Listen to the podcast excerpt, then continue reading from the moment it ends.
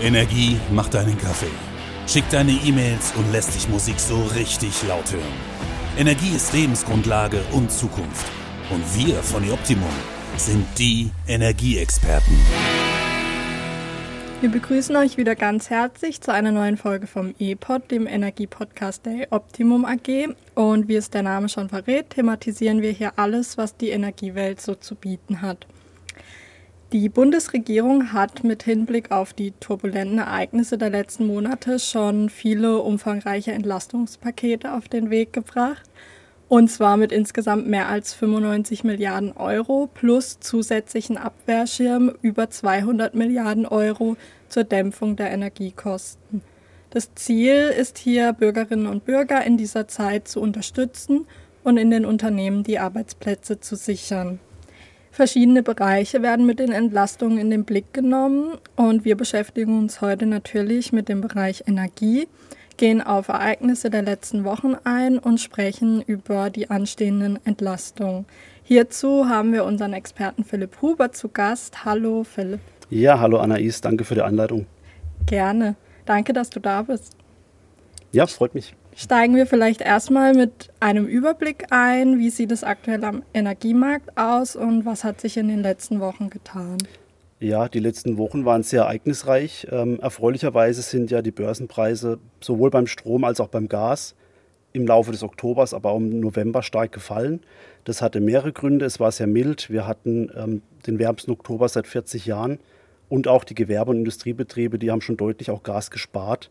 Und das hat dazu geführt, dass wir für einen ganz kurzen Moment tatsächlich sehr, sehr gut mit Gas versorgt waren und die Preise einfach gefallen sind. Das Ganze dreht sich im Moment leider wieder. Ähm, der Dezember soll jetzt doch deutlich kühler werden. Also die milde Witterung ist erstmal vorbei. Und zusätzlich, das ist ein großes Thema, ein großes Problem, soll auch weniger Winderzeugung ähm, in den nächsten Tagen und Wochen zur Verfügung stehen. Und last but not least auch Russland hat gedroht, dass sie die letzten Gaslieferungen, die über die Ukraine nach Europa kommen, eventuell auch noch kappen. Und das hat den Markt stark verunsichert und die Preise sind deshalb auch wieder angezogen.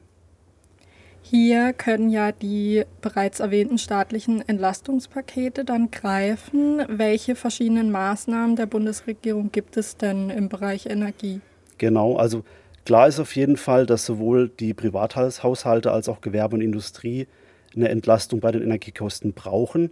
Und da hat die Bundesregierung auch ähm, zwei Pakete auf den Weg gebracht. Zum einen das große Paket nächstes Jahr, die sogenannte Strom- und Gaspreisbremse, die soll ab ähm, Januar 23 greifen, wobei die erst im März dann ähm, sozusagen aktiviert wird, aber dann rückwirkend ähm, greift. Und mhm. kurzfristig soll im Dezember 22 die Abschlagszahlungen beim Gas für Haushaltskunden, also sogenannte SLP-Zähler, vom Staat übernommen werden.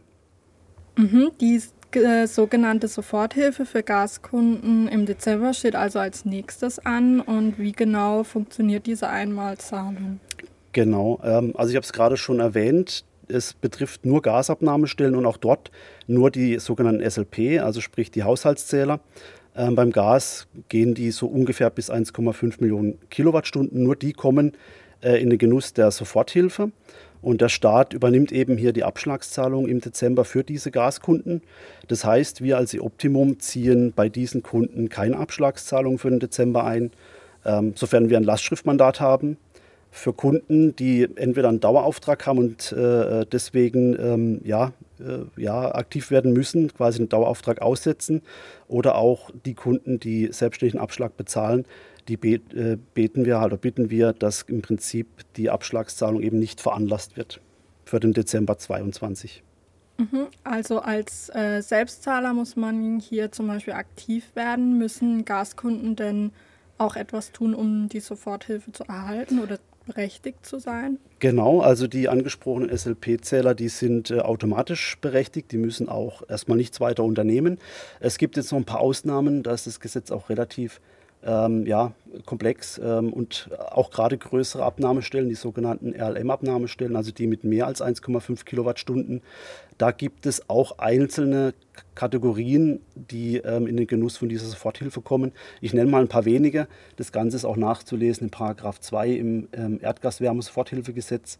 Beispielsweise ähm, ja, Firmen, die ähm, ja, Vermietung von Wohnraum machen oder zugelassene Pflege, Vorsorge oder Rehabilit Rehabilitationseinrichtungen, die fallen dann auch unter die Soforthilfe und kommen in den Genuss von dieser ähm, ja, Abschlagszahlung, die da übernommen wird vom Staat. Aber wichtig, das muss bis 31.12.22 bei uns in Textform dann angemeldet werden mit den entsprechenden Nachweisen, die vorgelegt werden müssen. Bei der Soforthilfe geht es ja um recht viel Geld. Kannst du uns sagen, wie diese finanziert wird? Ja, ähm, und zwar erstattet der Bund Energielieferanten wie jetzt E-Optimum und auch Wärmeversorgungsunternehmen, also auch die Fernwärme wird damit abgedeckt von dem, dem Gesetz, die ausbleibenden Zahlungen und ähm, finanziert somit diese einmalige Entlastung im Dezember. Im Kern soll diese Soforthilfe eine finanzielle Brücke sein, bis dann eben nächstes Jahr die angesprochene Gaspreisbremse greift und dann auch kommt. Ähm, insgesamt werden durch die Entlastung ähm, ja, höherer einstelliger Milliardenbetrag fällig, wo der Starter einfach dann auch ähm, in die Bresche springt und die Finanzierung wird hauptsächlich aus dem neu ausgerichteten Wirtschaftsstabilisierungsfonds erfolgen. Du hast ja eben bereits erwähnt, dass es auch im neuen Jahr spürbare Entlastungen geben wird. Was bedeutet die von dir genannte Einführung der Strom- und Gaspreisbremse nächstes Jahr für die Verbraucher? Ja, das ist aus meiner Sicht tatsächlich eine sehr weitreichende Maßnahme, die da der Bund auf, die, auf den Weg gebracht hat oder auf den Weg bringt noch. Am 16.12. ist da die letzte Sitzung im Bundesrat, wo das dann hoffentlich beschlossen wird. Ähm, es soll ab März 23 nach den aktuellen Planungen, dann aber auch rückwirkend für Januar und Februar die Energiekosten für Privathaushalte und auch Gewerbe- und Industriebetriebe in, Staat, äh, in Teilen staatlich übernommen werden, also getragen werden. Ähm, man könnte im Prinzip sagen, ein Teil der Energiekosten wird gedeckelt. Ähm, da tut der Staat den Differenzbetrag ausgleichen. Und ein kleiner Rest, der muss dann noch zu Marktpreisen beschafft werden. Ich mache es mal konkreter. Ähm, Im Gesetz sind die Grenzwerte 30.000 Kilowattstunden pro Abnahmestelle genannt. Das heißt, es sind dann auch die sogenannten SLP-Zähler wieder. Die sollen brutto, also inklusive allen Steuern, Abgaben, Umlagen, auf 40 Cent gedeckelt werden, die Kosten. Das heißt, alles, was drüber rausgeht, wird dann vom Staat quasi bezahlt und ähm, übernommen. Das gilt aber nur für 80 Prozent des Vorjahresverbrauchs. Das heißt, 20 Prozent müssen dann weiterhin eben zu Marktpreisen, zu Marktkonditionen gekauft und bezahlt werden. Bei Verbräuchen über 30.000 Kilowattstunden, also das sind dann schon größere Betriebe, sind die Grenzwerte etwas anders. Dort ist der, ähm, die Menge auf 70 Prozent des Vorjahresverbrauchs äh, begrenzt. Und ähm, dort muss quasi das Gewerbe- oder Industrieunternehmen 13 Cent die Kilowattstunde bezahlen. Aber Vorsicht, hier ist netto die Rede, das heißt ohne die Steuern, Abgaben, Umlagen. Und alles, was eben dann zwischen realem Einkauf, ähm, also den Einkaufskosten, den Beschaffungskosten ähm, ja, äh, und quasi dem Betrag, äh, der abgerechnet wird, äh, hier die Grenzen was da dazwischen liegt, wird dann eben vom Staat übernommen. Beim Gas wird es ganz äquivalent funktionieren. Ich habe es jetzt zu meinem Beispiel Strom erklärt. Dort hat man natürlich aber andere Grenzwerte. Ähm, das heißt, dort soll auf 12 Cent brutto die Kilowattstunde bei Gas für ähm, SLP-Zähler die ähm, äh, der Preis gedeckelt werden und entsprechend für die RLM-Zähler bei 7 Cent die Kilowattstunde netto in diesem Fall wieder. Die Aufrufe zum Energiesparen waren berechtigterweise die letzten Wochen immer noch groß. In der Diskussion rund um die Preisbremsen wurden auch Befürchtungen laut, dass der Anreiz zum Sparen verloren gehen könnte. Lohnt es sich denn weiterhin Energie zu sparen? Ja, absolut. Also davon abgesehen, dass es notwendig ist, dass wir über den Winter unseren Energieverbrauch so gut es geht reduzieren, einfach damit wir nicht in Knappheiten oder in wieder sehr teure Marktphasen kommen. Ähm, also da ist die Notwendigkeit da, dass es gemacht wird. Ist es auch absolut sinnvoll, weil ähm, die angesprochenen Begrenzungen auf 80 Prozent des Vorjahresverbrauchs oder 70 Prozent, je nachdem, was für Verbrauchsklassen man hat oder welchen Zähler man dann verbaut hat, ähm, sorgt ja dafür, dass ich die verbleibenden Prozente am Markt zu Marktpreisen einkaufen muss. Aktuell liegt bei Strom für nächstes Jahr der Marktpreis bei irgendwo 38 Cent die Kilowattstunde netto. Also das ist ja eine große ähm, Differenz zu den 13 Cent, wo der Deckel greift. Und ähm, deswegen ist es sehr sinnvoll, diese verbleibenden Prozente quasi einzusparen. Damit sorgt man dafür, dass insgesamt weniger Energie in Deutschland verbraucht wird, dass wir weniger benötigen. ähm, also dass die Nachfrage zurückgeht. Gleichzeitig kann ich natürlich auch hier dann ähm, dem Geldbeutel was Gutes tun. Mhm. Das klingt ja alles erst einmal super für die Verbraucher mit den Entlastungen, aber auch, dass eben der Anreiz zum Sparen erhalten bleibt. Gibt es aber vielleicht auch Nachteile der Preisbremsen? Ja, äh, insofern, ähm, also ich denke, dass es notwendig ist, so eine Maßnahme einzuführen, das sind wir uns alle einig. Es gibt aber auch natürlich Nachteile. Ähm, der größte Nachteil in meinen Augen ist, dass ähm, für dieses ganze Paket die Bundesregierung mit äh, zusätzlichen Kostenausgaben von bis zu 200 Milliarden Euro plant, ähm, die natürlich von der Bevölkerung, von den ähm, zukünftigen Steuerzahlern getragen werden müssen. Gib uns doch mit Blick zum Jahresende und dem Abschluss dieser Folge noch deine Einschätzung. Wie geht es am Energiemarkt weiter?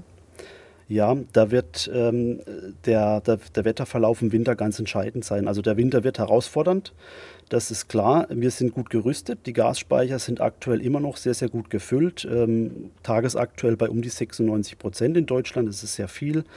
Äh, Norwegen liefert uns über Pipelines Gas ähm, auf Rekordniveau und auch Flüssiggas per Schiff, was hauptsächlich aus Amerika kommt. Ähm, äh, da haben wir immer noch Rekordniveaus von den Belieferungen her. Also die Versorgungslage ist an sich ganz gut. Mal abgesehen davon, dass wir aus Russland gar kein äh, Pipeline-Gas mehr direkt nach Deutschland bekommen. Das heißt, das russische Gas fehlt. Und was da jetzt ganz entscheidend sein wird, ist der Temperaturverlauf im Winter. Jetzt soll es die nächsten zwei Wochen deutlich kühler werden. Ähm, bedeutet, dann wird auch mehr Gas gebraucht zum Heizen. Ähm, das heißt, äh, da wird der Speicher dann auch stärker entleert werden und das ist das eine, Tem der Temperaturverlauf. Der andere wichtig, der wichtige Aspekt ist, wie viel wird denn eingespart durch, ähm, durch die Deutschen, also zum einen durch die Unternehmen, aber auch zum anderen durch die Haushalte. Und das haben wir jetzt im Oktober, November gesehen. Die Industrie ist bereit und spart auch Gas. Ähm, bei den SLP-Zählern, äh, also bei den Haushaltskunden, da ist ähm, zumindest, was wir in den Daten sehen, die Bereitschaft zum ja, mehr einsparen noch nicht so da. Also ich bin mal gespannt, was uns da im Winter erwartet. Und ähm, das schlimmste Szenario wäre, dass wir, weil es sehr kalt ist und wenig gespart wird, im Februar schon leere Gasspeicher haben. Das ist aber sehr, sehr unwahrscheinlich. Im besten Fall haben wir Ende März noch einen Gasspeicherfüllstand, der irgendwo 40 Prozent oder mehr beträgt. Dann wäre natürlich das Einspeichern über den Sommer wieder deutlich einfacher und damit würden die Preise auch niedriger ähm, handeln. Ja, immerhin müssen wir nächstes Jahr dann die Speicher ohne russisches Gas befüllen. Ähm, das hatten wir dieses Jahr noch zur Verfügung. Nächstes Jahr fällt es komplett weg. Also es wird schon ein Kraftakt. Ich habe jetzt hier konkret ähm, die Entwicklung am Gas skizziert, aber das gilt natürlich eins zu eins für die Strompreisentwicklung, da im Moment vor allem die Gaskraftwerke preissetzend sind. Und da gibt es noch einen interessanten Fakt zum Thema Strom. Frankreich tut sich sehr schwer mit der Kernkraft. Die haben dort ja auf Kernkraftwerke gesetzt und ähm, aktuell sind sehr, sehr viele nicht einsatzbereit. Und das Schöne am Energiemarkt ist in Europa, der ist sehr solidarisch. Ähm, wir unterstützen Frankreich mit Strom. Dafür bekommen wir im Gegenzug aber auch von Frankreich Gas über Pipelines. Ähm, die haben ja viele Flüssiggasanlandeterminals und die versorgen uns damit. Das ist ein Austausch. Äh, das finde ich sehr schön. Aber die Kernkraftwerke sind natürlich essentiell wichtig weil in Frankreich viel äh, auch mit Strom geheizt wird. Und wenn die da einfach weniger produzieren können, ähm, dann ist einfach das Angebot sehr gering bei hoher Nachfrage. Wenn es dann noch kalt wird, dann haben wir natürlich richtig Probleme. Ähm, dann können im schlimmsten Fall sogar temporäre Engpässe auftreten. Ähm, ja, also sprich auch hier wieder der Punkt, entscheidend wird maßgeblich der Verlauf des Winters sein. Und ähm, derzeit sieht es eben für den Dezember, für Mitte Dezember nach einem normal kalten Winter aus, wobei es jetzt die nächsten Tage etwas kühler werden soll, aber ähm, die Prognosen dann auch ins nächste Jahr rein sind aktuell gut. Das heißt, das spricht dafür, dass wir bei den Gasspeichern eben nicht in dieses Szenario reinlaufen, dass die sehr leer sind. Das sagen uns zumindest die aktuellsten Prognosen. Mhm. Also wir wissen auf jeden Fall, es bleibt weiterhin spannend an den Energiemärkten die kommenden Entlastungen, aber auch deine Ausführungen mit dem Ausblick geben zumindest einen kleinen Lichtblick, wie ich finde. Bleiben wir einfach alle gemeinsam zuversichtlich. Philipp, vielen Dank für deine Einschätzung und danke, dass du da warst. Ich danke auch. Die Folge findet ihr wie immer auch als Blogbeitrag auf unserer Homepage. Den Link dazu und unsere Social Media Kanäle findet ihr in den Show Notes. Bis zum nächsten Mal.